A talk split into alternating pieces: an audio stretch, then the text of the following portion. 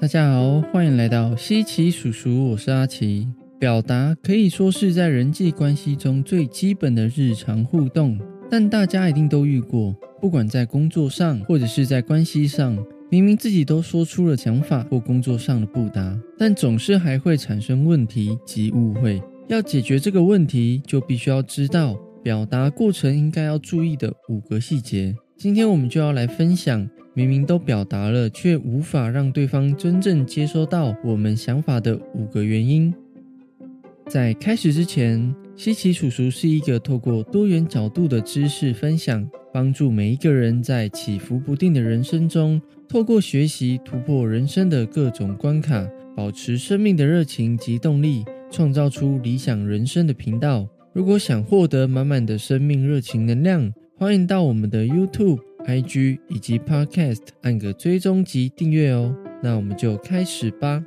第一个，脑补，这观念不是很基本的吗？不知道大家有没有常常听过这句话，或者是自己也蛮常讲过这句话的。但大家要知道，脑补对方本来就该懂，是最常让人与人之间彼此感到无言以对的状况。像是这个例子，有一天小明跟小美第一次约会吃饭，他们到了一间餐厅。点完了餐，等待餐点的到来。这时候，贴心的小明帮彼此准备好了餐具。但在小明把筷子放到小美面前的那一刻，小美突然面有难色的说道：“你为什么要给我免洗筷呢？”此时还在状况外的小明不明所以的问小美说：“你不是吃面吗？”小美说：“不是这个意思。”小明突然想到：“啊，对了，他可能是不喜欢免洗筷。”自以为聪明的小明腼腆的说了声“抱歉，抱歉，是我不好”，然后赶快帮小美换了环保筷。但后来小美还是面有难色的说：“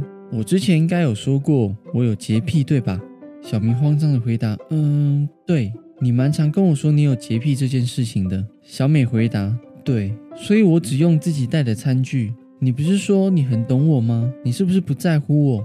这时候小明急忙的解释说：“不是，不是。”我都有在听啊，但我不知道原来有洁癖的你会在意吃饭用什么餐具。后来小美回答：“这不是正常的吗？你在乎我，应该要知道吧？”看着小美的表情是那么的认真，所以在这一餐过后，从此小明就没有再跟小美联络了。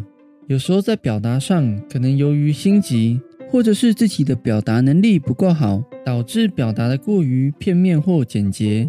脑补着，大家都应该要知道这件事情，但事实上，我们脑中所理解的事，对方根本就不知道，最终产生对方觉得莫名其妙，表达的人感到搓手顿脚的窘境哦。这也像是有时候专业人士在分享该领域的事情给外行人听的时候一样，过多的专业术语使听的人根本就唔飒飒，表面上看起来能迅速表达完自己的想法，很有效率。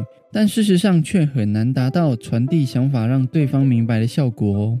第二个，一样的词，不一样的理解。讲到电脑这个词，大家脑中的画面是什么呢？有些人可能想到的是桌上型电脑，有些人想到的可能是平板电脑，甚至一样的问题，阿奇还听过有人回骇客任务，很逗趣，对吧？所以有没有发现，一样的词汇，每个人一挥到或理解的意思可能完全不一样。所以有时候已经表达完整的我们，可能觉得已经正确的把资讯都分享出去了，但万万没想到，一样的资讯对每个人来说却能有不一样的理解。最常见的例子就是在饮料店买饮料的时候，每一家饮料店的饮料少冰、微糖。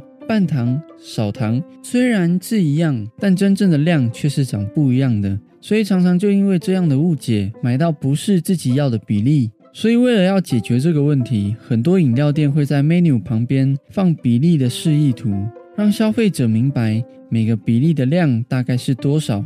如果想要避免这样的问题，就要先去理解一样的词汇，大家是否定义一致。如果不是一致的，误会就会成为彼此的日常哦。第三个，没有注意对方的状态，不要在人烦躁的时候讲道理，这是一个非常贴心的举动。但其实这其中还有别的意会，就是要在对的时机讲出对的话，才能完整的让对方接收到表达的内容。像是在放假玩乐中。硬要跟同事分享自己在工作上想到的复杂决策，并且希望对方在明天就能够回答出属于自己的想法做讨论。但这时候对方可能根本无心理解，导致这些事情有听但是没进心里，或者是对方正在忙碌的时候提醒对方新的代办，但这时候对方可能非常专注，所以过了一段时间后。就马上忘记了这件事情。想象一下，这些事件的结局是不是有可能就是隔一天上班的时候，同事希望你再讲一遍，让你以为他对你不够用心，或者是提醒的代办最后没有做，这时候真想恼羞的对对方说一句：“我不是说过了吗？”这时候先别急，那是因为我们没有注意到，原来在表达以前要先注意好对方的状态。如果对方的心。并没办法专注在当下的表达的话，哪怕是千言万语，都很难听进心中哦。所以我们在表达的时候，可以先用两个方法来解决这个问题。第一个就是先了解对方的状态是否有意愿聆听接下来的分享，像是你现在在忙吗？我想要跟你分享我今天发生的事。这种关心提问的方式，不只可以让对方觉得你有尊重他的感觉及意愿，也能因为这份感觉。让对方更专注听你说话。第二个，表达事件的重要性。举例像是这件事情对你非常重要，你一定要听，或者是你绝对会想要知道这件事。透过这种笃定的语句，可以让对方明白接下来你要说的事情对自己有多大的影响，从而把注意力转为接下来你要分享的事情哦。所以有没有发现，只要我们尊重对方的倾听意愿，对方也会尊重而专注倾听我们的表达哦。第四个，情绪或权威，情绪可以说是人最原始也是最有效率的表达，像是真诚的开心及几滴男儿泪所体现出来的表达，不需千言万语就能让对方感同身受我们内心那无法言喻的情感。但是生气的情绪与威吓。虽然能够有效的使人明白我们对某件事情的重视度及服从我们的想法与指令，可是却不代表对方真正的理解或接受我们的意思。这些看似明白的反应，都只是因为恐惧感使对方为了自我保护而假装接受。像是工作上阿奇的一位朋友，他的雇主因为常常在表达上稍微没有耐心，所以有时候在交办事情表达并不是那么的完整。但过往的经验是，如果他再次询问不了解的部分的时候，这时候并不会得到更好的回答，甚至还会得到情绪上的波及，像是你怎么会不知道呢？所以最后哪怕不理解，还是只能硬着头皮回答明白，然后先做再说。但最后结果一定是很不理想的，而且还会得到更多的责骂，像是啊，这个不是说过了吗？你不是说懂吗？这个例子放在生活中更是如此哦。人与人之间过度的用情绪表达，就如同情绪勒索般对待他人。像是第一点例子的故事，小美用这种情绪压迫的方式，表现的好像如果不说好，就会显得自己不够贴心，或者是在乎对方。而忍受的下去的人，无奈之下，都会只好装懂的说：“没错，我很懂你。”但长期下来，关系就会像是外表被包装好好的炸药，在爆炸以前总是这么的完整无害，但一切就只是个假象，也容易使人陷入让表达的人觉得自己很会表达的幻象之中，使表达能力越来越差，越难让人理解，最后造成恶性循环。以小美的例子来说，那些看似没有用心听她说话的人，其实并不是对方不在乎，事实反而相反。就是因为在乎那些人才愿意配合演出那不清不楚的表达，避免伤害了那些爱我们的人。我们就一起放下压迫式的表达吧。第五个人的问题：为什么我表达他总是听不懂或听不进去？一样的话别人讲都 OK，但我讲总是有问题。